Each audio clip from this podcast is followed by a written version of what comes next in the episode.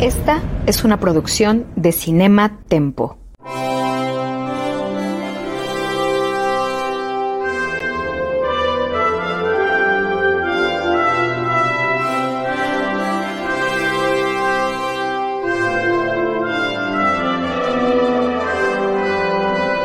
The Crown, episodio por episodio,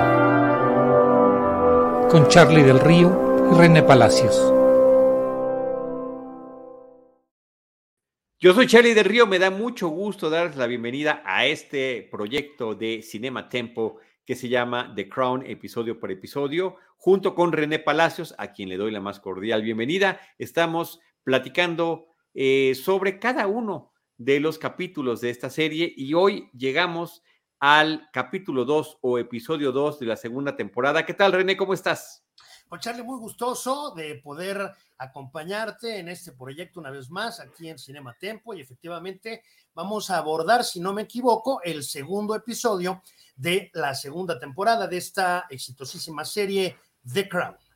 Así es, originalmente este episodio eh, fue publicado eh, o puesto a disposición del público de Netflix el 8 de diciembre del 2017. Es un episodio dirigido por Philip Martin y el título es A Company of Men, una compañía de hombres. Y creo que nada más empezando por el título, René, puede tener diferentes acepciones, lo que nos está platicando, porque por una parte de la historia estamos viendo un recorrido que ya había empezado desde el capítulo pasado, el duque de Edimburgo, el esposo de la reina Isabel II, por el Commonwealth, y eh, con el objetivo en particular de llegar a inaugurar las Olimpiadas de Melbourne. Eh, pero, pues bueno, se trata de un yate real eh, del gobierno británico en el que solamente hay hombres, solamente hay marinos, eh, gente de, de, la Armada y que se van acompañando. Pero al mismo tiempo, no nada más por lo que allí sucede, sino por otras cuestiones que nos está contando la historia y del, también del otro grupo de hombres, de la otra compañía de hombres que dejaron ellos en su club de caballeros de los jueves, eh, eh, lo que estamos viendo no nada más es que los hombres varones se congreguen, estamos hablando de una sociedad conservadora extraordinariamente patriarcal, machista hasta los huesos, donde eh, algunas mujeres tendrán que, si, no expresamente decirlo a favor del feminismo, tendrán que abogar por sus derechos o por sus creencias o por lo que les conviene. Y creo que en distinta medida los tres personajes lo terminan ejecutando a pesar de la propia adversidad, los tres personajes femeninos, a pesar de la adversidad a la que se están enfrentando. Eso lo que tiene que ver con el título y a grandes rasgos lo que, lo que cuenta la historia.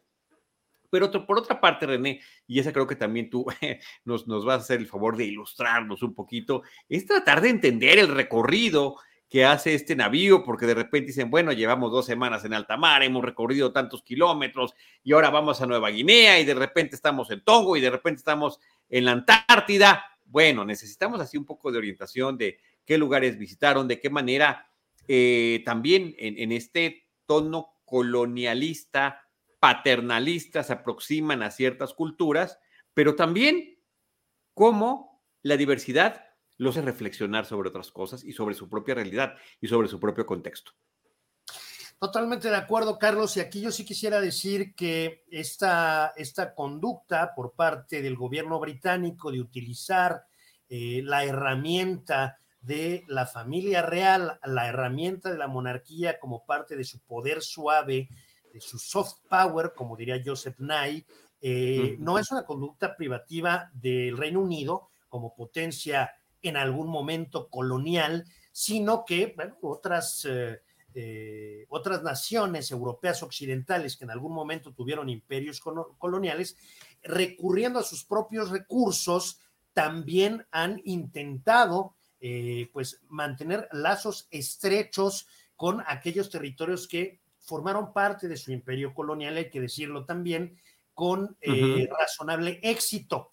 Eh, muchos piensan que es como la eternización del lazo de opresión por parte del el colonizador frente al colonizado. Bueno, pues es una visión respetable, yo no la comparto, al menos no al 100%. Otros piensan que es una manera de eh, eh, potenciar y capitalizar los lazos culturales que como producto de esa eh, de ese pasado colonial necesariamente existen entre determinados territorios y las potencias europeas, en este caso centrales, que en algún momento fueron quienes dominaron eh, pues eh, vidas y haciendas de esos territorios que forman parte de la esfera de influencia hoy por hoy todavía de esas alguna vez potencias coloniales. No hay que olvidar la importancia que Francia hoy por hoy le da a esto que llamamos la francofonía, la francofonía, la Organización Mundial de la Francofonía, bueno, pues es muy importante para Francia porque de ello depende la influencia que sigue ejerciendo a nivel internacional y parte de, esta misma preocupación existe en el caso del Reino Unido frente a eh, territorios que o bien en ese momento seguían siendo parte de su dominio colonial o bien lo habían sido en algún momento. Hay que decir que el caso de Australia no, no, no, no puede eh, incluirse, por ejemplo, como podríamos hablar de Gibraltar o las Islas Malvinas, es decir, como un territorio que formaba parte del imperio colonial británico, sino como un país independiente. Pero la muestra de que no todo es malo, Carlos, es que el gobierno australiano, cuando eh, le toca tomar decisiones en torno a unos Juegos Olímpicos que van a tener lugar en su territorio, particularmente en la ciudad de Melbourne, ve con buenos ojos que la personalidad que inaugure esos Juegos Olímpicos sea el príncipe Felipe de Edimburgo, el príncipe consorte de la monarca británica, el marido de la esposa Elizabeth II de Inglaterra. Es decir, los propios australianos veían con buenos ojos eso porque si no lo hubieran visto con buenos ojos, pues no hubiera habido inauguración por parte de Felipe de Edimburgo de aquellos Juegos Olímpicos de los años 50. ¿Por qué? Porque Australia era una nación independiente. Hay que decir, como lo hemos mencionado en otros episodios, que todavía hasta hoy la jefa de Estado de, Australia es Isabel II. O sea, no, no, no estamos hablando de ay, aquellas épocas conservadoras, los años 50. No. El siglo pasado. Del siglo pasado y todo. Bueno, pues eso era tan importante que hasta hoy, hoy, hoy, hoy, hoy, como diría Fox, ¿no? Eh, tanto en la bandera de Australia como en su estructura política, se contempla que, eh, diríamos, el Reino Unido tiene un papel fundamental en las raíces, en el origen, en la tradición de esta nación que claramente es independiente y se gobierna sola. Eh, algo similar puede decirse de Canadá, que Canadá no tiene la Union Jack en su bandera, pero sí tiene como jefa de Estado a la reina Isabel II. Y todo esto, insisto, eh, pues opera como un mecanismo de mantenimiento de los lazos culturales y de mantenimiento de la influencia británica a nivel internacional, tanto en aquella época, muy difícil, por cierto, de mediados de los años 50 del siglo XX, como en la actualidad, Carlos. Y es por ello que el príncipe Felipe de Edimburgo visita diferentes territorios que o bien forman parte, formaban parte en ese momento del imperio colonial británico, o bien habían formado parte hasta el pasado muy reciente en esos momentos, Carlos. Sí, y, bueno, eso tiene que ver con este contexto que nos estás ah, comentando, René. En términos de la historia, pues una parte muy importante es la distancia que la reina madre, la madre de la reina Isabel, promueve para que sea el duque de Edimburgo, su yerno, quien haga este recorrido por dos cosas.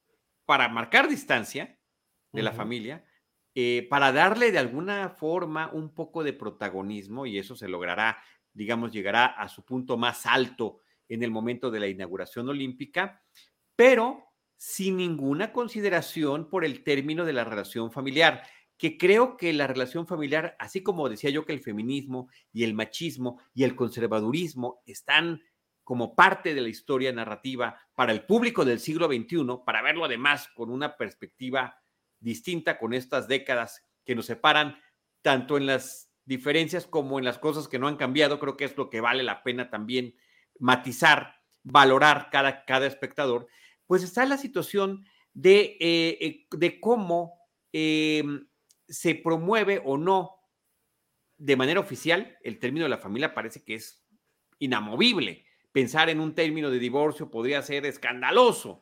Y por otra parte, ¿cuál es la realidad que está tocando estos personajes? ¿De qué manera eh, la distancia los afecta como núcleo familiar? Pensando en el duque de Edimburgo y en la reina Isabel II, pero también, sobre todo, porque ocupa un papel protagónico en este episodio, el mejor amigo del duque de Edimburgo, que es además su secretario, que es además un bon vivant, un individuo que, pues, sí está casado, tiene un par de hijos, un niño y una niña, pero lo suyo, lo suyo es la pachanga, es la fiesta, es la infidelidad, son las mujeres, es la parranda, es la parranda como estilo de vida. De manera adicional, que estamos en una época, mediados de los 50, eh, en la que tampoco es que hubiera opción de no estar casado. O sea, socialmente, llegado a una determinada edad, pues tú tenías que estar casado y tener hijos y no había un costo social muy alto. Esto ya no es una realidad en la actualidad. Hoy un caballero británico puede decir, bueno, pues a mí me encanta, este, digamos, este, reventarme, aunque tenga 55 años, pues nunca me caso, no hay ningún problema. Pero hay que recordar que nos estamos ubicando en una época en la que, en la que justamente fue en la que Alan Turing, este eh, pues precursor de la informática a nivel mundial y un gran, eh, un personaje que contribuyó de manera fundamental para que eh, eh, la inteligencia británica lograra descifrar el código Enigma que los alemanes consideraban indescifrable, bueno, Alan Turing... El de los nazis, el de los nazis en la Segunda Guerra Mundial. Exactamente, Alan Turing sufriera, como ya lo hemos mencionado, eh, pues el, diríamos el castigo previsto por las leyes británicas de aquella época de elegir entre una pena privativa de la libertad, es decir, irse a la cárcel, o bien someterse a una castración química por el delito. ¿Cuál delito? El de ser homosexual. Situación toda esta que terminaría llevándolo al suicidio. Entonces, así como hay cosas que no han cambiado, como la bandera, la Union Jack presente en la bandera de Nueva Zelanda o de, o de Australia, eh, y el carácter de jefa de Estado de Elizabeth II, tanto de Jamaica como Belice, como Australia, como Canadá, como en fin, hay otras cosas que afortunadamente sí han cambiado, como lo que tiene que ver con, eh, eh, diríamos, las leyes británicas y el asunto de la preferencia sexual y lo que tiene que ver también con las leyes británicas y la realidad social británica frente a lo que hemos dado en llamar equidad de género y, diríamos, respeto a los derechos de las mujeres en general, Carlos, ¿no? Sí, efectivamente, pero aquí esos, esas diferencias se tienen que subrayar. Cuando la esposa del mejor amigo y secretario del duque de Edimburgo se acerca a un abogado en una de las primeras escenas del episodio a decirle, eh, quiero no solo la separación de mi esposo, quiero pedir el divorcio. Bueno, ¿y cuáles son las causas? Ausencia, eh, eh, está completamente desentendido de nosotros, ¿no? No, no, no, las que ella expone.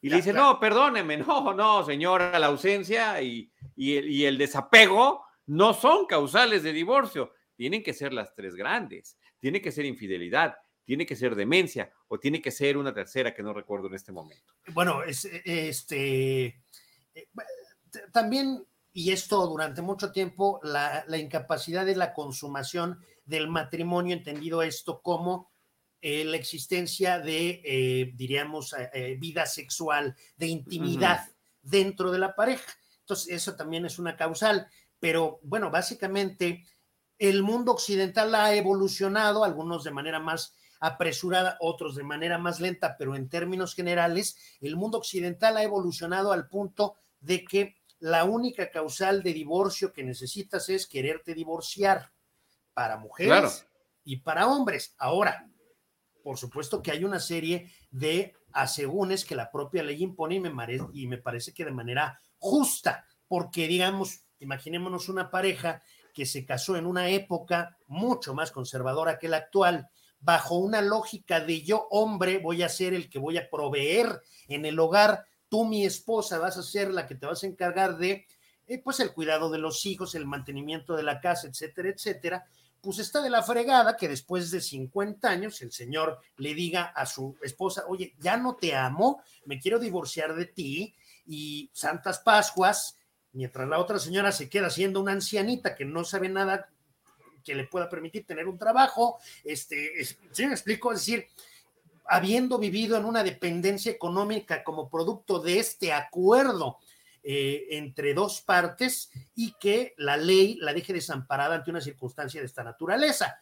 Por eso existe el famoso este, pensión alimenticia y el child support y, eh, en fin, todo eso está contemplado para prever este tipo de circunstancias de que pues no resulte que el señor ya es un profesional exitoso, que se gana la vida con mucho éxito después de mucho esfuerzo, después de muchos años, tiene sus propiedades y de pronto pues quiere casarse con una jovencita de 20 años y se divorcia de su esposa de 70. Pues bueno, para evitar ese tipo de situaciones o por lo menos para hacerlas más justas, hay una serie de asegúnes que tiene la ley. Sin embargo, habiendo dicho esto, ahora en Occidente para divorciarte lo, lo único que necesitas es querer divorciarte. No necesitas que haya todas estas causales de adulterio, de infidelidad, de este, de en fin, pero en aquella época sí. Y además, bueno, había que probarlas, y pues ya te imaginarás, Carlos, que probar bueno, de esta naturaleza claro. no es fácil. Eso me parece que es también una de las cosas más interesantes de esta plática y terribles, terribles, por supuesto, insisto, paternalistas y machistas.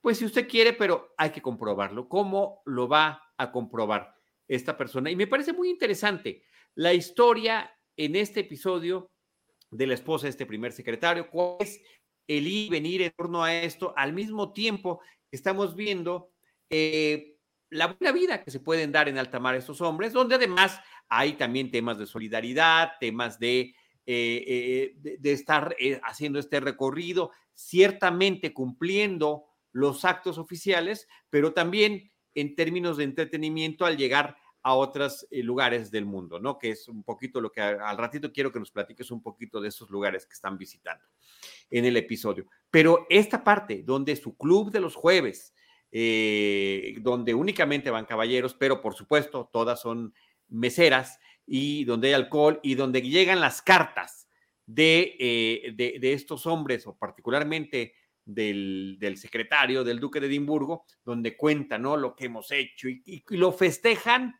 y están hablando de culturas que son en, súper entre, entre comillas, para ellos más básicas, pero que al final del episodio encontrarán que tienen otro tipo de valores mucho más importantes, pero quienes se terminan comportando como unos bárbaros y como unos hombres prácticamente de Neandertal, son estos caballeros que a la menor provocación de los supuestos éxitos de los otros hombres en alta mar y en los lugares que visitan, azotan la mesa y golpean y gritan al unísono.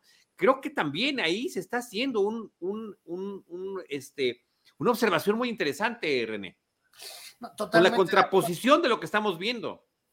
Aquí yo añadiría también otro fenómeno que sigue existiendo en, nuestros días y tiene que ver con el desprecio a determinados individuos que pertenecen a una categoría social marcadamente inferior. Eh, no sabes lo que escucha un eh, trabajador de intendencia ¿Por qué? Porque justamente como es un trabajador de intendencia, se asume que ni entiende lo que está oyendo, ni, ni sabe este, la importancia que esto puede tener, no lo va a, eh, diríamos, a aquilatar, ¿no? ¿Sí me explicó? Eh, eh, lo estás comentando, déjame subrayarlo, como un prejuicio. Totalmente. Y que, y actualmente, ¿Y a qué me refiero? Pues a las meseras que trabajan aquí en el club de los señores. Pues claro, estos señores son parte de la aristocracia, ¿no? Evidentemente es un club al que pertenece el príncipe Felipe de Edimburgo, su secretario privado, y seguramente el duque de no sé cuál y el conde de no sé cuál y no sé qué tanta cosa. Pues, ¿qué les va a importar una, una, ahí una mesera, este, ¿no?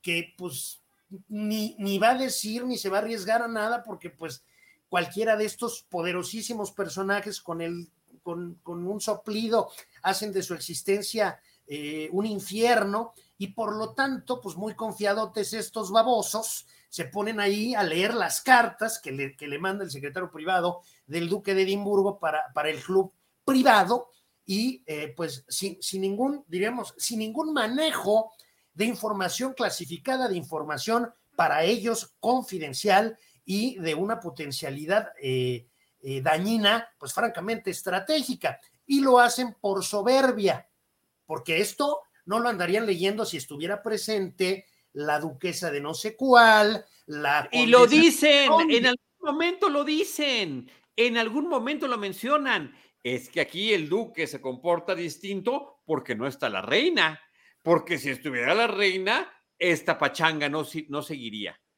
La cuestión aquí, Carlos, es, ¿y eso lo estás leyendo con la señorita sirviéndote los tragos?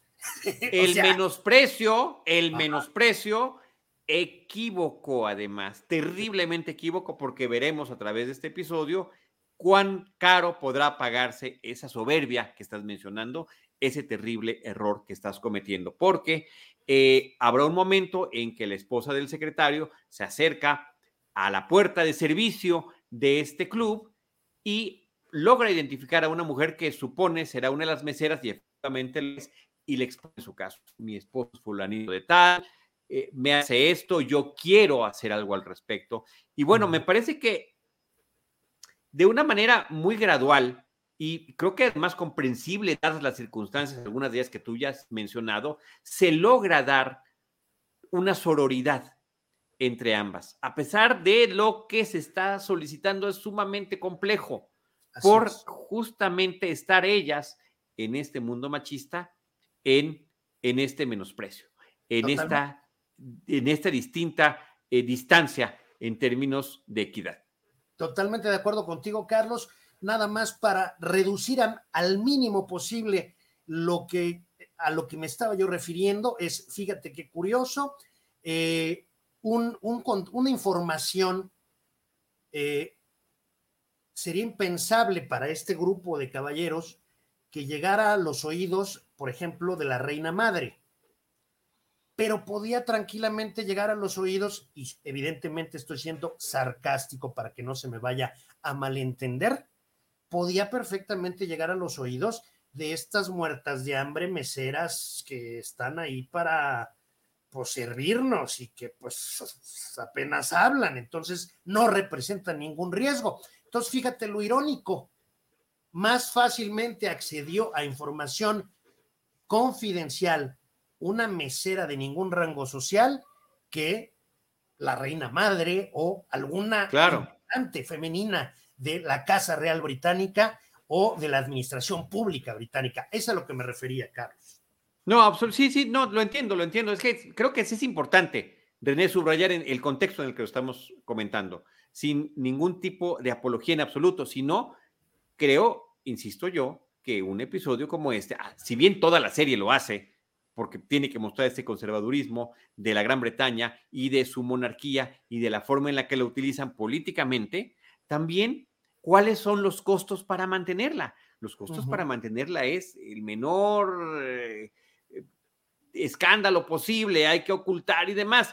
Y resulta que hay un escándalo en potencia en términos de que alguien cercano al duque de Edimburgo esté incurriendo en actos de infidelidad que puedan afectar finalmente a la Casa Real. Y entonces es cuando a través del chisme, del rumor, empiezan a, prenderse algunas alarmas para dar aviso de que algo así pudiera suceder y de qué manera se podrá contener. Y también encuentran algunas formas eh, que de verdad hay que ser un tanto cuanto maquiavélico para, para poder llegar a, esas conclusiones. Eh, que el duque de un mensaje navideño donde en particular está hablando de los valores de la familia, diríamos aquí en este país que es México, curándose en salud. Eh, además, abriendo el paraguas, dirían en Argentina, abriendo el paraguas. Oye, no está lloviendo, yo ya tengo el paraguas abierto. Cuando empiece aquello a caer, mira, yo estoy aquí cubierto, ¿no? Just in case.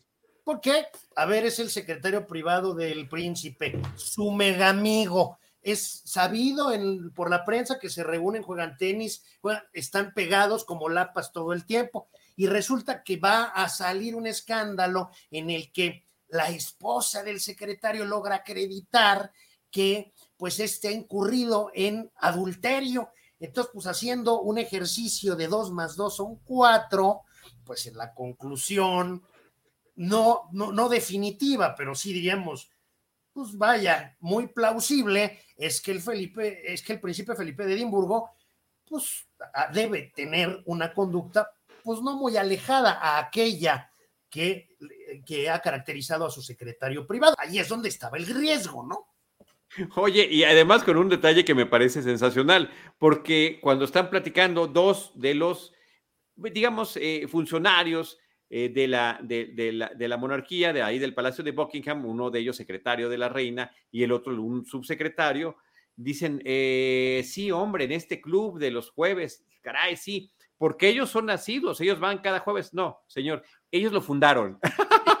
Son los miembros fundadores. Pues son, miembros fundadores. Disculpe usted que se lo comente. Ahora, perdón, por otro lado, René, también en el episodio de manera paralela también damos seguimiento a un acontecimiento de geopolítica histórica. El canal de Suez.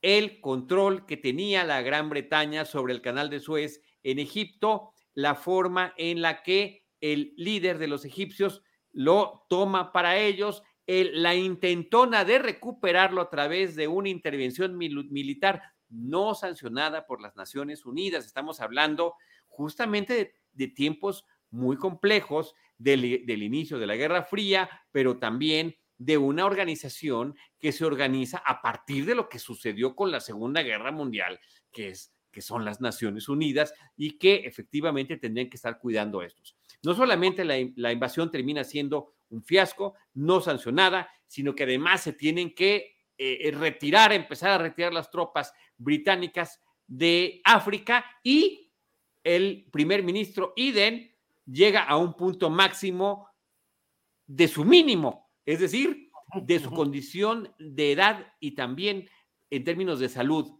donde absolutamente está a punto de tirar la toalla y lo hemos visto irse derrotando poco a poco ante esta sombra que hoy no se mencionó en este episodio, pero que le pesa horrores, que es la de Winston Churchill. Bueno, pero digamos, a ver, eh, hay que recordar que Winston Churchill, después de haber llevado a la Gran Bretaña al triunfo en la Segunda Guerra Mundial, perdió las elecciones y tuvo que regresarse de una cumbre a la que iba a asistir porque, bueno, pues, él confiaba en mantenerse como primer ministro y resulta que el electorado británico le dio la mayoría del Parlamento al Partido Laborista y por lo tanto quien ocupó la jefatura del gobierno británico de 1945 a 1950 fue Clement Attlee. Clement Attlee, bueno, sí, fue primer ministro de la Gran Bretaña y como tal tiene su retrato ahí, ¿no? En, la, en donde están todos aquellos que han ocupado ese importante cargo pero claramente Clement Attlee, sucediendo a Winston Churchill después de la Segunda Guerra Mundial, a pesar de haberlo derrotado en las urnas, a pesar de haberlo removido del número 10 de Downing Street, pues no iba a ser Winston Churchill y lo sabía. Y yo creo que ahí también hay, momentos en donde eh, este, la gloria y la épica vienen acompañadas de un gran riesgo y de gran sufrimiento. Entonces, si le tocó a otra persona ser el protagonista en tiempos de gloria, tiempos de épica, pues déjalo a él en la historia y tú dedícate a ser un buen administrador, deseando que no te toque ni gloria ni épica, porque gloria y épica no existen sin sufrimiento, peligro, etcétera. Aquí lo que le sucedió al señor Iden, y ya lo habíamos platicado en el episodio anterior, es que pues lamentablemente las cosas le salieron terriblemente mal con la intervención británica eh, que, que, hizo para intentar recuperar el control sobre el canal de Suez y que además fue una intervención que tuvo cierto nivel de maquiavelismo y de manejo en lo oscurito por parte del gobierno de Anthony Eden, eh, junto con el gobierno francés del primer ministro Guy Mollet, junto con el gobierno israelí del primer ministro David Ben Gurion, eh, que fue este último, el, gobierno israelí, el único que pues, salió ganando, digamos, políticamente eh, del asunto de la guerra de Suez, porque los otros dos pues quedaron con la cola entre las patas y bueno, lamentablemente fue fueron ya los últimos clavos del ataúd político de Anthony Eden. La intervención fue una humillación pública para Gran Bretaña. Tú mencionas Carlos, que está el problema de que no fue sancionada por la Organización de Naciones Unidas. Estaría yo desde luego de acuerdo contigo, pero me iría un poco más lejos en el sentido de que el problema no fue tanto la falta de eh, aval por parte de las Naciones Unidas, sino fue la falta de respaldo por parte del gobierno estadounidense en ese momento encabezado por el presidente Dwight T. Eisenhower. Ahí es donde Anthony Eden actuó como primer ministro del imperio británico, de la pérfida Albión, de la Gran Bretaña, sin entender que el mundo había cambiado y que el Reino Unido ya no era potencia de primer orden, sino de segundo orden. Era un eh, alfil dentro de eh, la conformación occidental liderada únicamente por una nación que eran los Estados Unidos de América en un contexto de competencia entre estos Estados Unidos de América y la Unión de Repúblicas Socialistas Soviéticas, que en esta situación en la que se da esta invasión franco-británica al Egipto gobernado por Gamal Abdel Nasser después de la nacionalización del canal de Suez, en este contexto, bueno, pues estaba enfrentando eh, con la Unión Soviética Occidente de Estados Unidos y la Unión Soviética apoyando al Egipto nacerista, es decir, a la acción del gobierno de Gamal Abdel Nasser en el sentido de nacionalizar el canal de Suez, despojando del control del mismo a las empresas británicas y francesas que lo habían venido teniendo prácticamente desde tiempos del rey Farouk, remontándonos a, diremos, la segunda mitad del siglo XIX, que es cuando el canal de Suez terminaría eh, por, por, ser construido por parte de este brillantísimo ingeniero francés Ferdinand de Lesseps. Ese fue la esa fue la metedura de pata descomunal eh, que, en la que incurrió el gobierno encabezado por Anthony Eden, que es abordada y retratada en este episodio eh, de la segunda temporada de The Crown, en dos momentos me parece que, hay que señalar. Uno es cuando Luis Mountbatten, el tío del príncipe Felipe de Edimburgo, está conversando tanto con la reina madre como con la reina Isabel II en el Palacio de Buckingham y les está describiendo pues el desastre que se produjo a raíz de lo que eh, decidió la administración de Anthony Eden con respecto al canal de Suez y la situación de humillación pública mundial en la cual había quedado el Reino Unido, la Gran Bretaña e Irlanda del Norte. Eso para empezar. Y en un segundo momento, cuando el primer ministro Anthony Eden se reúne con la reina Isabel II y le comenta que su médico le aconseja retirarse a Jamaica para recuperarse.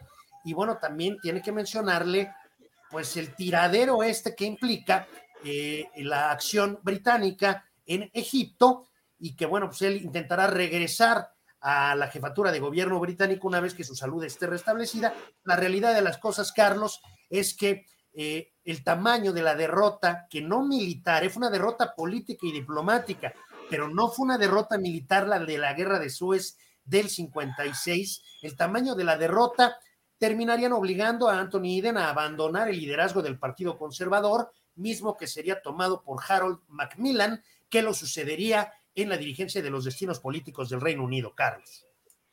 Oye, por cierto, esta también es una gran escena del episodio, el momento de la audiencia del primer ministro Anthony Eden con la reina Isabel II, donde le empieza a decir, pues es que eh, eh, mi cuerpo está al límite, mi salud está expuesta, tengo que descansar. Y dice, bueno, oiga, pero ¿cómo? En medio del problema del canal de Suez y de la crisis económica y de la crisis energética que está por llegar en, cuanto se acerque el invierno con nosotros. Eh, sí, pero mi doctor me dijo, y bueno, me imagino que estará usted al pendiente cerca, ¿no? En su casa familiar. Ese, no, voy a estar en Jamaica. ¿Perdón? Sí, sí, pues el doctor me dijo que, ¿le dijo Jamaica? sí. No, me dijo que playa y clima tropical. Ah, ok. El caballero, después de todo lo que hizo, eh, se va a retirar a Jamaica. Muy bien.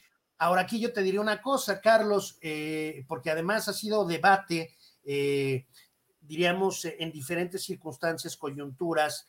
Este, en México te diría que se realizó una consulta popular para, para, para decidir si se juzgaba a los expresidentes cuando pues la ley es muy clara, si hay un delito cometido, la Fiscalía General de la República no tiene que esperar a que una consulta popular la faculte para perseguir a un expresidente. Al contrario, no solo puede hacerlo, no, está obligada a hacerlo por ministerio de ley.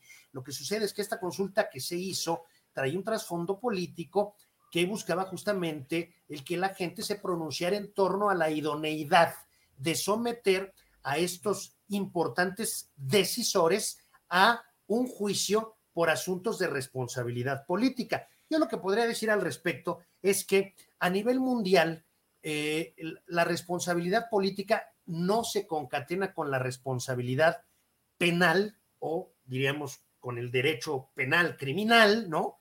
Porque eh, pues nadie podría gobernar. Hay que recordar que Winston Churchill sí, sí decidió de manera arbitraria sobre vidas de británicos, porque justamente el haber podido romper el código Enigma le daba al gobierno británico información sobre en dónde iban a caer algunos de los cohetes lanzados por las plataformas B1 y B2. Y entonces el, primer ministro Churchill podría haber salvado vidas de algunas personas que sabía que iban a ser blanco de estos cohetes. Y no lo hizo porque, porque haberles advertido habría implicado el avisarle a los alemanes que el Reino Unido había quebrado el código Enigma. Entonces, son posiciones en donde las decisiones que se toman son de tal envergadura y tienen tal alcance que solamente cuando se incurre en un auténtico delito de traición a la patria, de lesa humanidad, es decir, de genocidio o, eh, diríamos, de malversación de fondos, corrupción, etcétera, es que a estos personajes se les juzga de manera penal. Cuando no es el caso, pues no se les juzga penalmente, se les juzga políticamente. ¿Cómo? Con la renuncia, con el descrédito, con la vergüenza, con el enorme y lapidario peso de la historia, como le pasó a Anthony Eden.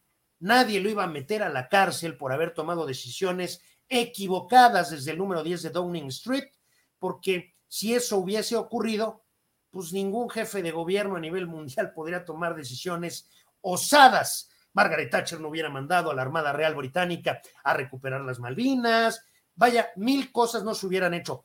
Eh, Barack Obama no hubiera autorizado la acción por la cual se logró eh, eh, ejecutar a Osama Bin Laden y detener a algunos de sus... En fin, en fin, en fin, en fin.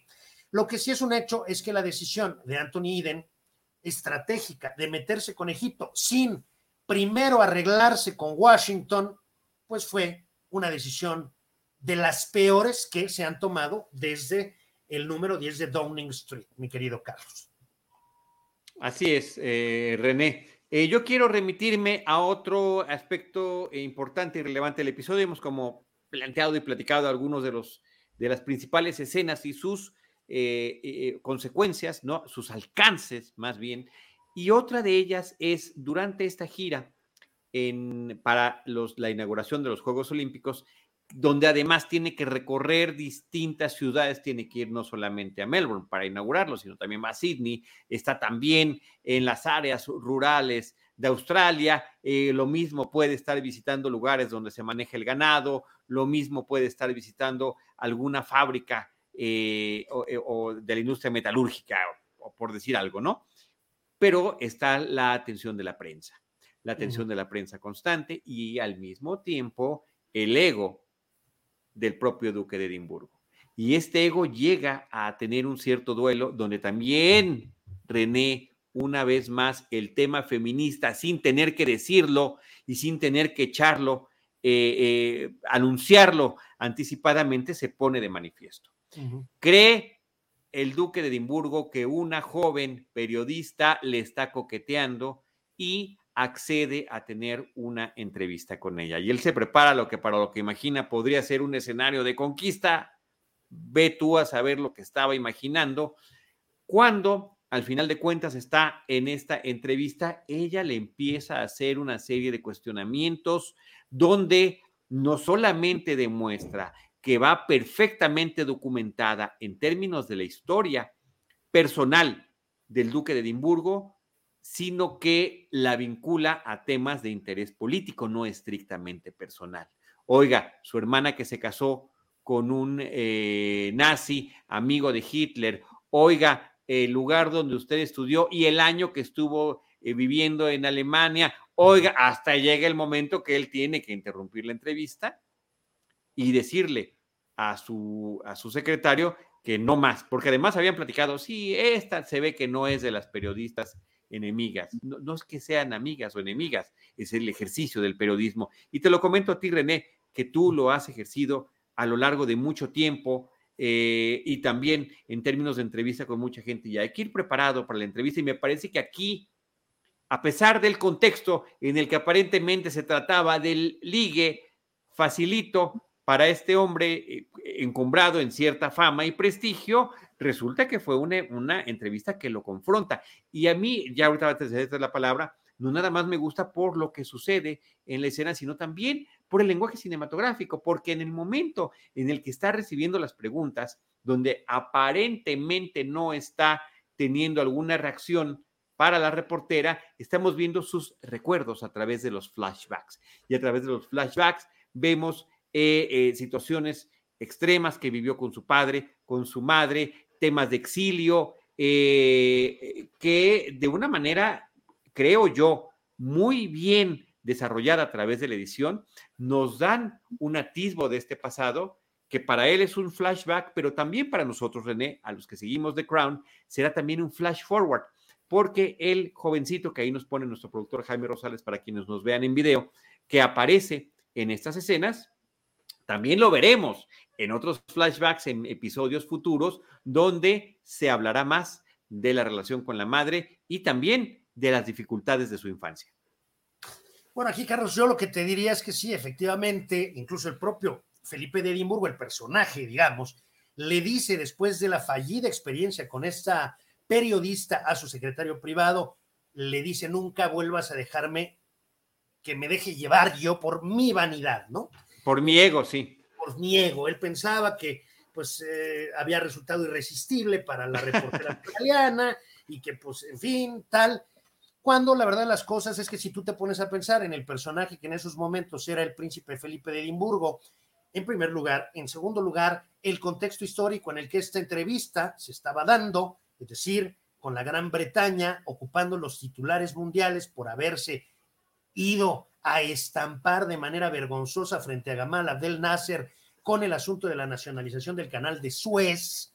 En tercer lugar, todos los problemas del pasado vivencial del propio príncipe Felipe de Edimburgo, bueno, pues la realidad de las cosas es, por alguna razón, Felipe, mm, la política es no dar entrevistas. Pues, ¿qué quieres que te pregunte? ¿Qué te va a preguntar? Oiga, este, ¿qué se siente tener, diremos, la, este, eh, la, faja que lo acredita como gran almirante de la flota? Oye, pues eso no te va a preguntar.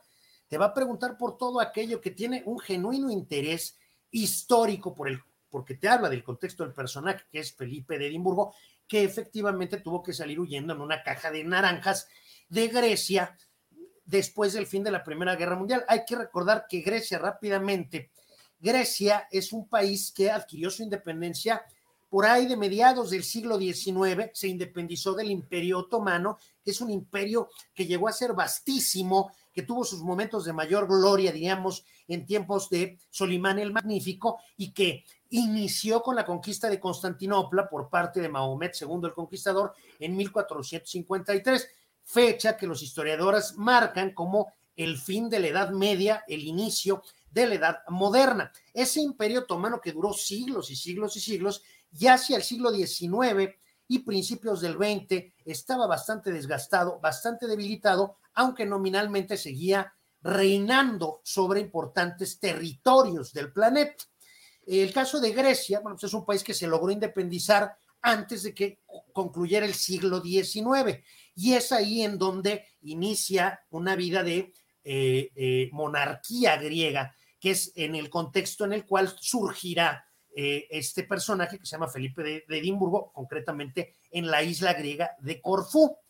Cuando el Imperio Otomano pierde la, Primera Guerra Mundial, las potencias que ganaron esa Primera Guerra Mundial hacen una serie de tratados en los suburbios de París, eh, con, mediante los cuales a las potencias derrotadas en esa Primera Guerra Mundial las hacían absolutamente responsables de la guerra misma y las despojaban prácticamente de todo e, y les imponían condiciones draconianas de castigo y de pago de deuda, deuda de haber generado esta conflagración.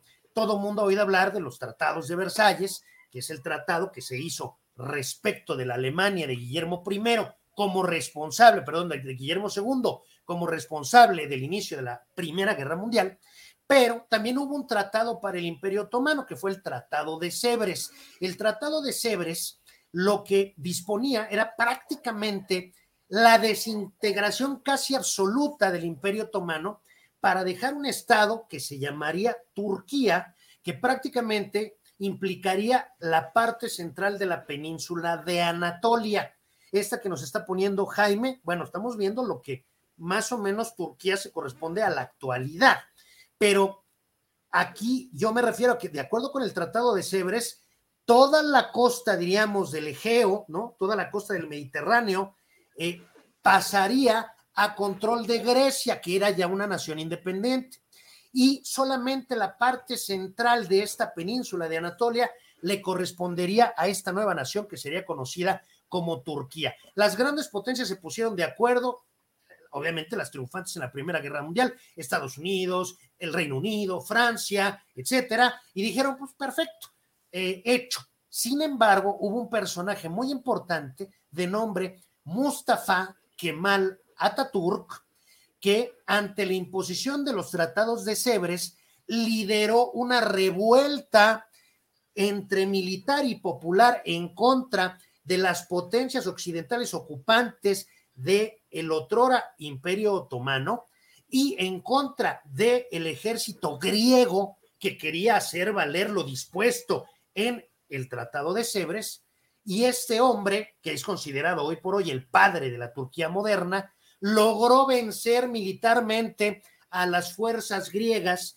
en la famosa guerra greco-turca que, que ocurrió entre 1919 eh, y 1921, es después, después, es decir, después de la Primera Guerra Mundial.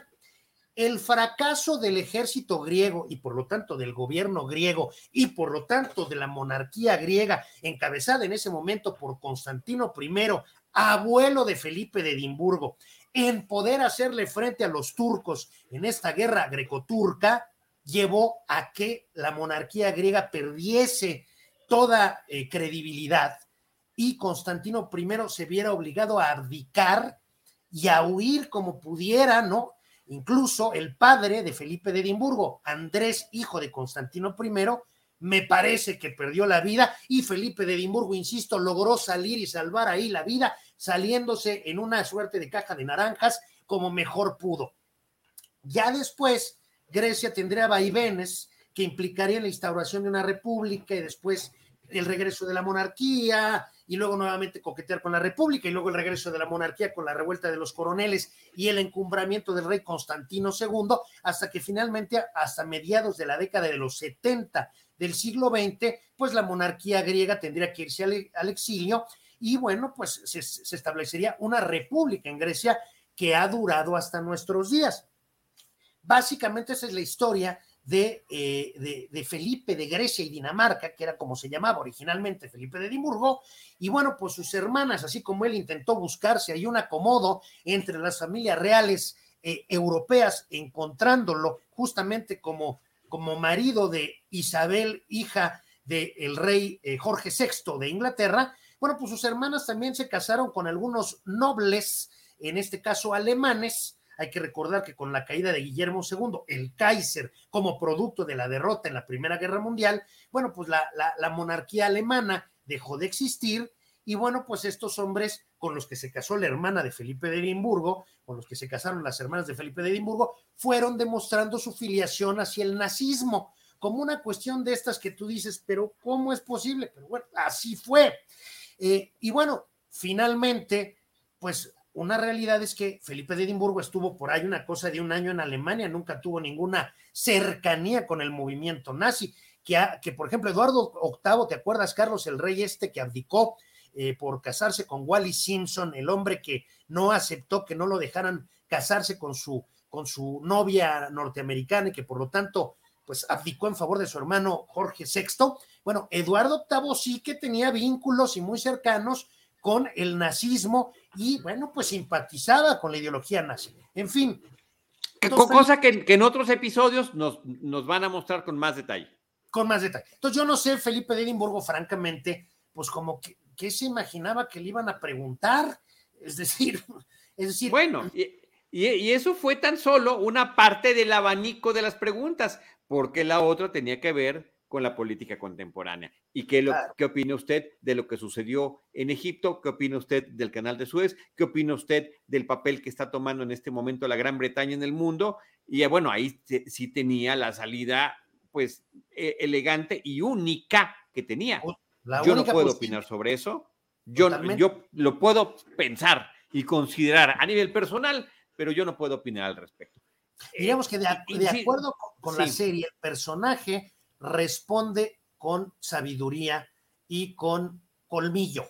Es decir, durante la entrevista, por más que se muestra la incomodidad que a Felipe le generó la experiencia, la realidad es que no se patina en ningún momento.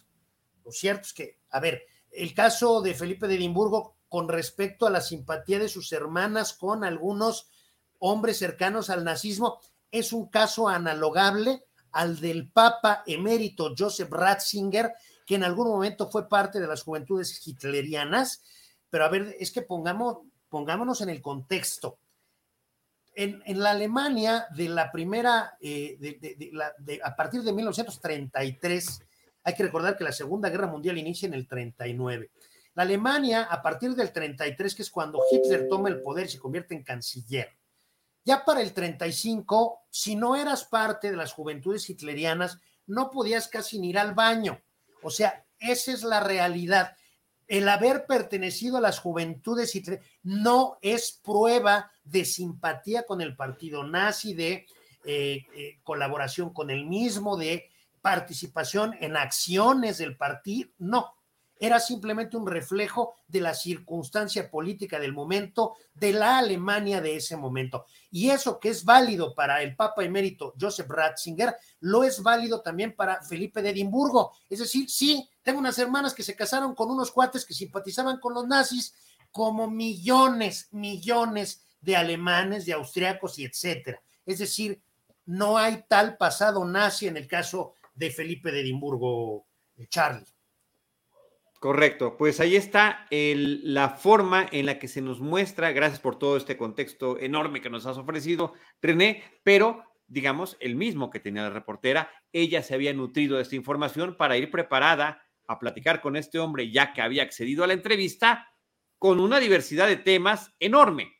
Insisto, recalcando el papel de su importancia como una profesional de la comunicación, independientemente de las cuestiones que él haya interpretado por todo esto. Eh, René, vámonos a uno de los últimos temas tratados por el episodio y es que ya en este regreso, en este barco, en este navío británico con toda esta compañía de hombres, donde además hacen un concurso, pues diría yo, francamente adolescente, ¿no? Vamos a ver a quién le crece más la barba de que a que regresemos porque ya se acabaron los eventos oficiales. Eh, responden a una llamada de SOS eh, en alta mar, tienen que regresar, cambiar de rumbo y rescatar a un individuo que ya había sido, digamos, rescatado del peligro inminente, pero no del daño físico que tenía y que solamente a través de los médicos, eso sí, muy profesionales, que venían a bordo de este barco británico, pudo salvar la vida y después, a pesar de un contratiempo con el responsable de la nave, el duque de Edimburgo logra eh, desviar el, el trayecto para poder devolver a este hombre a su isla originaria, en un tema que tiene que ver con la solidaridad y también con este replanteamiento de lo que significa la vida, cuando ve que este hombre recibido no nada más por su tribu, sino por su familia, la eh, paz con la que están viviendo en contacto con la naturaleza, por supuesto, que le hace reflexionar sobre muchas de las cosas del extrañamiento, que está padeciendo eh, sobre su propia familia y que la define y la expresa verbalmente en una de las últimas escenas del episodio con una palabra compuesta en inglés que es homesick, que creo que no tenemos algo en pues, particular aquí, pero sería nostalgia del hogar, nostalgia del lugar a donde perteneces. Yo te diría que nostalgia. a mí la expresión en inglés me parece que es un poquito burda. Creo que la nuestra está más Sí, pero sí, pero, pero específica, ¿eh? Específica. En, el caso de los mexicanos sí tenemos una expresión adicional que es el, el síndrome del jamaicón. Exacto. El jamaicón Villegas. Correcto, correcto. Nunca pudo triunfar en el extranjero porque extrañaba su México. Bueno, pues hay pues sí, necesitaba sus tacos al pastor. así es, así es. Bueno, yo quisiera aquí nada más mencionar eh, respecto a esta anécdota que se observa. Eh, eh, no sé, la verdad, si tenga un respaldo histórico sólido o no. Pareciera, pareciera que no, pareciera que no. Pareciera que no. Lo que sí te puedo decir, Carlos, es que en una circunstancia similar a la que pudimos ver cuando se dio este enfrentamiento verbal entre el capitán del barco y el príncipe Felipe, que tiene o tenía el grado de almirante de la flota, lo que sí te puedo decir, Carlos, es que en la realidad de los hechos, pues el príncipe Felipe se hubiera ido con la cola entre las patas a su camarote. En una aeronave, me refiero, y eso también tiene una importancia para algunos países eh, cuyos jefes de Estado o de gobierno no viajan en aeronaves militares, sino lo hacen en aeronaves civiles. Pero en cualquier caso, en una aeronave, el comandante es Dios tiene, tiene poderes enormes. Eh, y en una nave, en, un barco, pues imagínate. Ahora, pues en barco nada más se mueve mercancía, no hay pasajeros que se muevan en barco. Oye, pueden, pueden hasta, pueden hasta cazar gente. Pueden cazar gente, pueden emitir actas de defunción, pueden emitir actas de nacimiento, pueden privar de su libertad a quien se les pegue la gana, pueden evidentemente dar instrucciones sobre el curso de la nave, es decir, qué rumbo va a tomar, a qué velocidad, dónde se van a parar, dónde no se van a parar, puede hacer lo que se le venga en gana, aunque traigan a bordo al príncipe Felipe de Edimburgo, aunque traigan a bordo al primer ministro, bueno, ya quién sabe, porque el primer ministro es el jefe de gobierno, es quien decide cuándo se va a la guerra, cuándo no se va a la guerra. Como pudimos ver a la reina Elizabeth II, pues no le pasó nada desde el punto de vista de descrédito político por las tonterías que cometió Anthony Eden. ¿Por qué? Pues porque en el Reino Unido quien decide qué se hace o qué no se hace en materia política no es la reina, es el primer ministro. En el Reino Unido, la reina que hace reinar, no gobierna. ¿Quién gobierna? El primer ministro. En el caso de un, de un buque eh, o en la actualidad de una aeronave, eh, podrás traer al presidente de la República, pero el que manda ahí y, decide qué se hace, qué no se hace, si se regresa uno o no se regresa uno, es el comandante. Y a falta del comandante, el primer oficial. Insisto, traigas a bordo a quien traigas a bordo. Hay que decirlo, sí, pues el príncipe Felipe de Edimburgo es el almirante de la flota, sí, pero ese es un rango simbólico. También el rey de España es el capitán general de los reales ejércitos y es el comandante supremo de las Fuerzas eh, Armadas españolas y puede declarar la guerra y firmar la paz, sí, previo consentimiento de las Cortes, o sea, previo consentimiento del presidente del gobierno español. O sea que lo único que puede hacer el rey de España, por poner un ejemplo similar, es decirte declaro la guerra, pero no decidir cuándo decirte declaro la guerra ni a quién. Entonces, en un vehículo como estas, eh, como estos barcos, eh, el que manda es el capitán, aunque vaya quien vaya, aunque vaya el Papa a bordo. No hay más. Ahora, sí, sí, sí. Pero, pero al final de cuentas, esto tiene que ver con fines dramáticos y con fines de exposición en términos de la historia y en términos de la humanidad, que a pesar de tantas situaciones falibles que se pueden interpretar de este personaje, existen otras que lo motivan y que tendrán ese desenlace que, que, para mí es más simbólico que real. Ciertamente, eh, hay muchos aspectos que sí sucedieron. Sí, las Olimpiadas de Melbourne se inauguraron en 1956. Esa es la época, ese es el contexto. El canal de Suez, sí, también todo eso sucedió, claro. Pero al final de cuentas, como lo hemos dicho en episodios previos, no hay manera de que sepamos lo que estos individuos se decían en privado o en este tipo de circunstancias. Ahí es donde entra, entra la creatividad de los guionistas, de los escritores, pero también para dar contexto y darnos estos mensajes de, de los que nos están hablando que en este caso, insisto, conservador o no, eh, el tema de la familia está presente en este episodio de principio a fin. Muy interesante, muy completo. Eh, me parece que esta puntualización que hacía, pues de algo puede servir, porque además se corresponde con la realidad y con el derecho marítimo y con el fin, es decir, con el derecho internacional, porque hay momentos, Carlos, en donde hay una situación que pareciera de terra nullis, es decir, oye, pues ¿en dónde estamos? Porque estamos volando sobre aguas internacionales, pero entonces, ¿cómo funciona esto? No, bueno, pues la ley que impera es la ley del país de la bandera del avión. Oye, pero ¿y si es un barco y estamos sobre aguas de no sé qué? Hay que esperar a ver si estamos en aguas internacionales o en aguas territoriales de algún país. No, no, a ver, espérate, para eso está el capitán. Ahora, lo que sí puede suceder es que una vez que el capitán tome sus decisiones y evidentemente estas se hagan valer, pues una vez que llegue a tierra a ver cómo le va. Eso sí puede pasar, eso sí puede ocurrir. Es decir, oye, pues ¿qué te costaba darte una desviadita y nos hubieras quitado esta broncota que tenemos ahora la Casa Real Británica encima, ¿no? Por ejemplo, ¿no? Eso sí puede suceder. Pero en cuanto a jerarquía, pues creo que sí quedó claro cómo está la onda, ¿no? Finalmente, René, finalmente, René, lo que yo sí quiero también destacar es el peso que trae este episodio sobre el personaje del Duque de Edimburgo.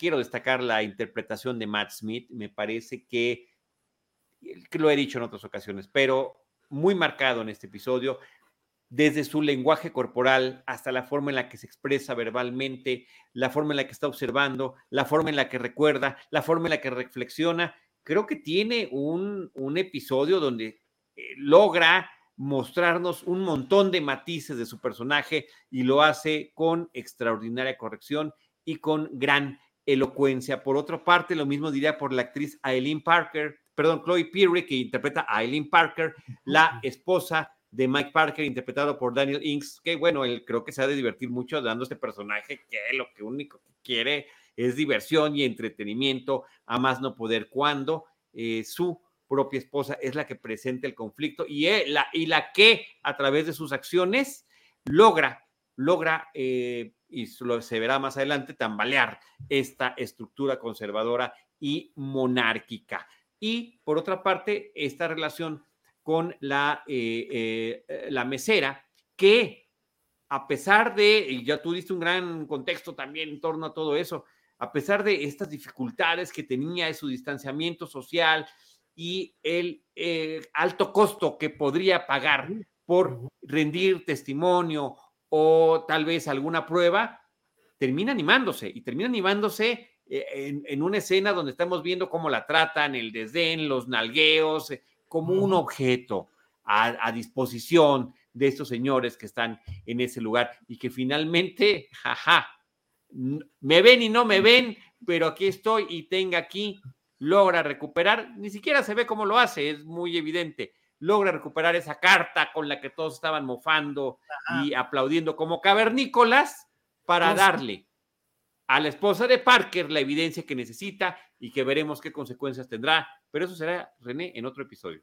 En otro episodio, eh, yo nada más recuerdo eh, como tú sabes, pues ya hemos tenido algunos años trabajando en medios de comunicación, Carlos, hemos tenido la oportunidad de dirigir eh, como productores generales, transmisiones especiales, etcétera, y hemos podido aprender, y, quiero decirlo con honestidad, en mi caso de manera amable, yo no lo tuve que aprender a golpes, afortunadamente, vi a gente que sí, eh, afortunadamente en mi caso no, eh, aprender que la tropa te salva y la tropa te hunde.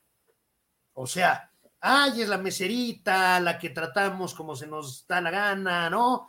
Un poco lo mismo, diremos en la tele, ay, los técnicos, ¿no? Que son unos No, uy, no, no, no, no, no.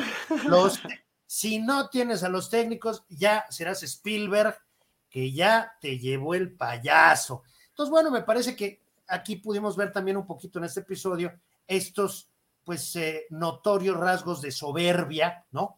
De este grupo de personajes que terminarán teniendo serias consecuencias, ¿no? Una soberbia que no nada más es de ciertos individuos, una soberbia que ya tiene sus consecuencias a nivel internacional para la Gran Bretaña a estas alturas, mediados de la década de los años 50, en la realidad sociopolítica que ya se había redefinido después de la Segunda Guerra Mundial, donde ya no eran esa gran nación que había colonizado tantos puntos en el mundo, pero que se estaban aferrando como fuera y que lo siguen haciendo a la fecha de ese estatus que alguna vez tuvieron. René, nos vemos en el próximo episodio. Nos vemos en el próximo episodio. Antes de terminar, más se diría, yo, creo que se aprendieron, ¿eh? Yo creo que se aprendieron. Es decir, después de lo de Suez, Reino Unido no volvió a, hacer babosadas de ese tamaño. Y la mejor prueba es lo que ocurrió en Malvinas. Cuando ocurrió lo de Malvinas, Margaret Thatcher tenía todo bien amarrado con Reagan en el sentido de, oye, ¿cómo va a estar la onda? ¿Vas a apoyar a la Junta Militar Argentina o me vas a apoyar a mí? Y una vez que tuvo todo amarrado, entonces sí mandó a la Royal Navy y le puso a los argentinos una del tamaño de su ego, Carlos. Un último comentario, nada más. No, sí, bueno, es que eh, nos vamos a ir de último comentario en último comentario. También esta es una serie, una serie televisiva que va haciendo eco sobre sí misma. Decíamos en un episodio pasado alguna persecución de la princesa Margarita de los paparazzi, bueno, nos da un eco de algo que todavía veremos en la serie. Pero esta, eh, este recorrido, esta gira a Australia, tendrá eco también en futuros episodios, ya de temporadas posteriores, de, más adelante, donde de la, si no recuerdo cuál es ahorita, pero ya con eh, Lady Diana, Lady Di, como eh, también qué peso y qué eh, de qué manera puede mover de un lado a otro la balanza gracias a esa presencia que llegó a tener en esas tierras que también ya querían. Había un grupo que quería como desconectarse de la Gran Bretaña y pasan ahí situaciones. Pero ya lo platicaremos cuando lleguemos a eso. Este fue el segundo episodio de la segunda temporada de la serie The Crown. Eh, se llama A Company of Men y está eh, dirigido por Philip Martin. Querido René Palacios, qué gusto Qué honor y nos vemos en un par de semanas para el episodio 3. Claro que sí, Carlos, un privilegio. Muchas gracias y muchísimas gracias a, todos ustedes y a nuestro productor Jaime, el buen James Rosales, a cargo de esta transmisión y de ilustrar para quienes nos acompañan en video. Nos vemos en el próximo episodio. The Crown, episodio por episodio. Con Charlie del Río y René Palacios. Esta fue una producción de RH Media. Realización